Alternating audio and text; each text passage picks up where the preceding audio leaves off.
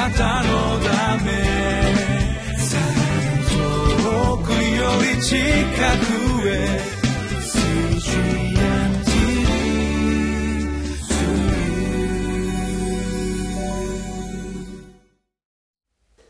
皆さんこんにちは。リビングライフの時間がやってまいりました。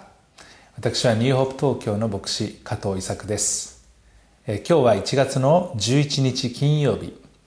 神の国を夢見て力の主と共に歩むと題してマルコの福音書4章30節から41節までこの箇所からお話をさせていただきます。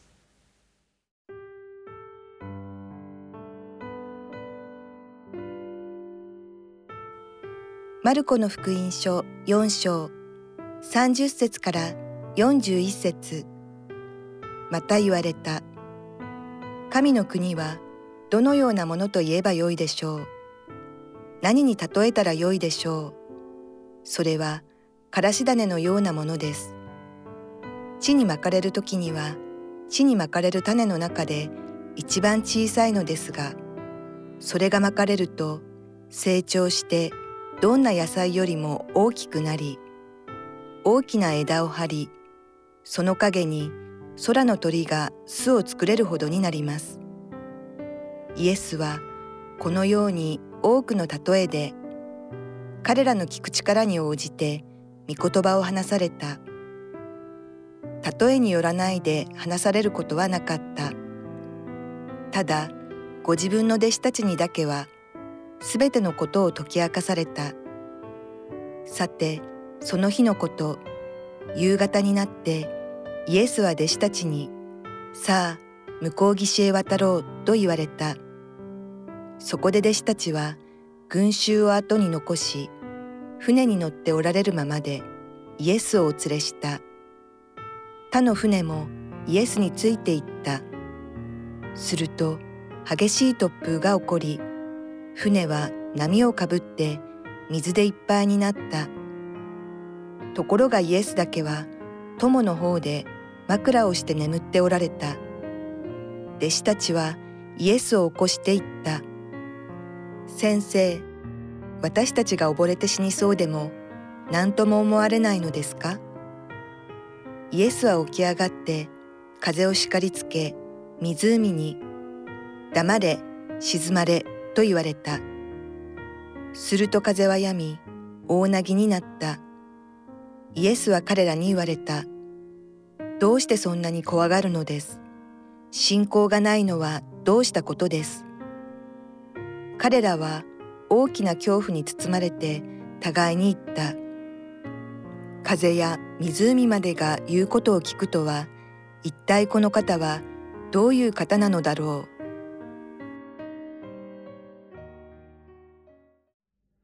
え今日のこの箇所は、えからし種の例えということで、えー、皆さん、えこのからし種を見たことあるかわかりませんけれども、このからし種はとても小さい種ですね。種の中でもおそらく一番小さい種かもしれません。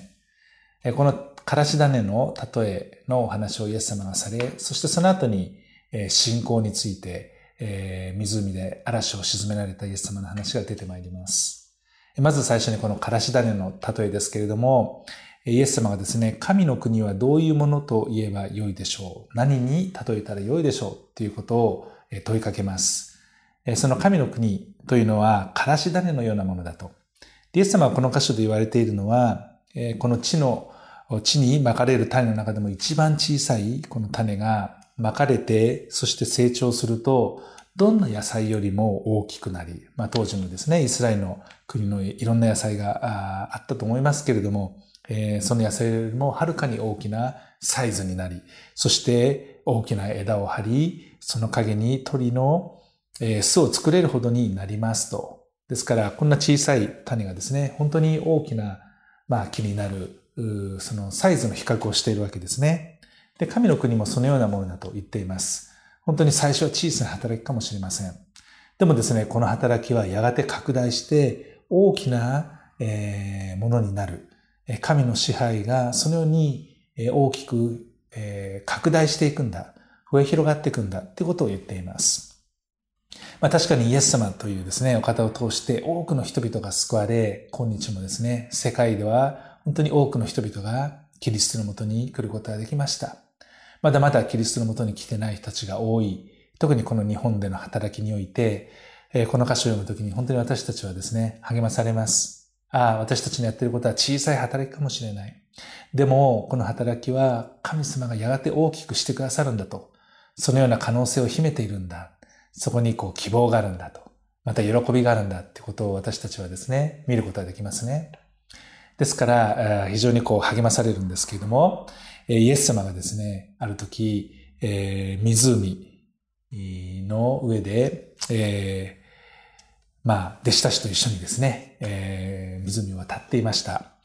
で、向こう岸に渡ろうってことで、まあ、夕方になってですね、まあ、紐をくれかけ、えー、まあ、イエス様がですね、群衆を後にして向こう岸に向かうときに、まあ、他の船もついてきたって書いてありますけれども、まあ、どういう船かわかりませんが、もしかしたら興味本位でですね、えー、何としてでもイエス様についていきたいと、追っかけのような船だったかもしれません。まあ、イエス様はですね、まあ、時には群衆群衆を後に残していかれています。まあ、イエス様の働きというのはですね、弟子たちがもちろん、えー、メインな働きだったわけですね。まあ、群衆の中にいろんな人たちがいたわけですけれども、この弟子たちが本当にイエス様を信じた人たちが、神の国の拡大のために、えー、キーパーソンとしてですね、えー、重要な役割を担っていく。えー、こういう人たちと多くの時間を過ごされ、また神の国の奥義をですね、特別この弟子たちには分かち合う。そのようなことをされていらっしゃいました。この船に乗っていた時に突然突風が起こって、船は波をかぶってですね、水にいっぱいになってしまったんですね。まあ、もし私たちがそのような状況にいたら、えー、おそらく慌てふためいくと思います。えー、危機的な状況だどうしようってですね、私たちもこう、怯えて怖くなってしまって、まあ、パニックになると思うんですけれども、イエス様は何をされていたかというと、そのような状況の中でも、イエス様だけ、友の方、つまり船の後ろの方ですね、えー、に枕をして眠っておられたというふうに書いてあります。もうイエス様余裕ですね。え、平常心、え、嵐にも左右されない、そういう姿。でもそれと対照的に弟子たちはですね、必死になって、先生先生、私たちが溺れそうになって死んでしまってもあなたは何とも思われないのですか？というふうに、え、言い迫っています。身の危険を察した彼らはですね、もう黙ってはいられませんでした。まあ、そこでイエス様はですね、起き上がって風を叱りつけ、湖に黙れ、沈まれと言われると、風は止んでえー、大投げになったっていうふうに書いてありますね。荒れ狂う嵐をイエス様は沈めることができたわけです。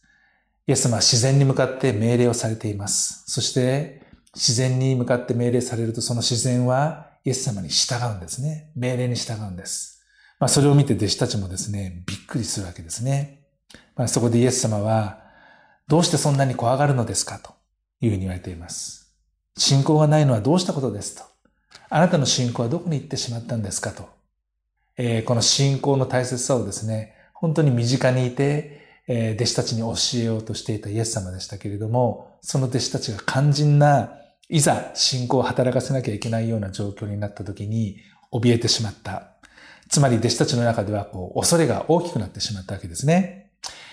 えー、私たちはこの恐れと神様、え、どちらに心を支配していたか、えその選択を迫られる時があります。時にはですね、この弟子たちのように恐れの方が大きくなってしまって、ああ、どうしようと。神を信頼するのを忘れてしまったり、神が小さく見えてしまうことがあるかもしれません。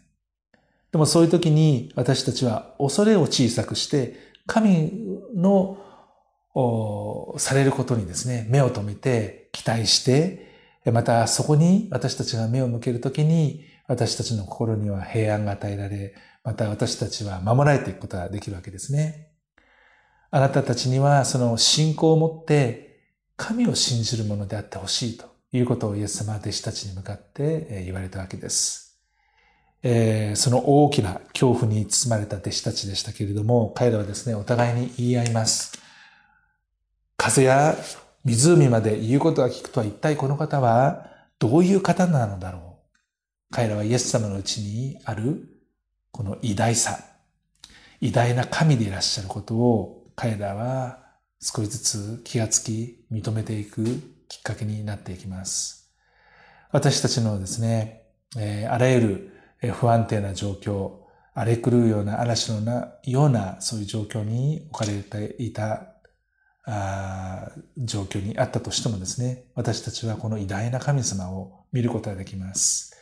私たちにとって、えー、本当にちっぽけなあ存在として神様を考えてしまっている、えー、どっか隅の方に追いやってしまうようなことがあるかもしれませんけれども、実は神様は私たちの中に大きく働くことを望まれていて、えー、このようにですね、危機的な状況の時だけ神様って叫んでですね、神様を大きくするんではなくて、えいつも主にこう目を留め、え主にこう従っていく。小さい一歩一歩の出来事かもしれませんけども、主を大きくしていく、主を大事にしていくことによって、私たちは、えー、本当にこの信仰が養われていくことができます。まあこういった働きも最初はですね、からし種のように小さいものかもしれませんけれども、やがて大きくなっていくことができるんだということを覚えるときに、ああ、私たちは本当に偉大な神様に仕えることができてるんだなって、自然的にはですね、不可能に思えるような状況かもしれません。でも超自然的なところに働いてくださる天と地を作られた、また天地を治めていらっしゃる神様が私たちと共にいてくださいます。そのことを喜んでですね、えー、今日も一日歩んでいけたらというふうに思います。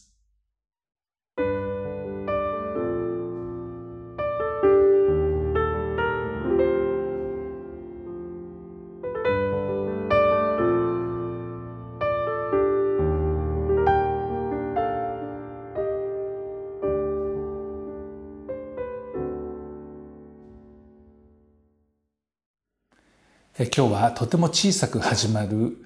神の働きもやがて驚くべき大きな働きへと変わっていく、また広げられていく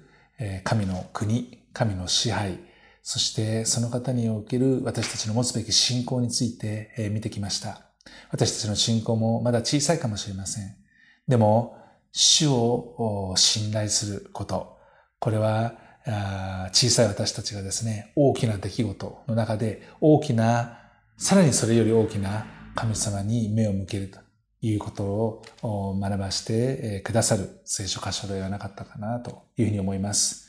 それではお祈りしたいと思います。愛する天のお父様、まだまだ私たちの信仰は小さく弱いものかもしれません。でもあなたに信頼するときに私たちはどんな大きな出来事や状況さえも乗り越えることができえ、あなたにあって、あなたの偉大さの中に私たちは置かれ、助けられ、そしてえ、私たちの信仰も引き上げられていくことができます。神様どうぞ、今日も私たちの人生をあなたが守ってくださってえ、大きな力によって私たちを導き、守り続けてください。感謝し、委ねて、尊い主イエス様のお名前によってお祈りします。アーメン。あなたのため、遠くより近く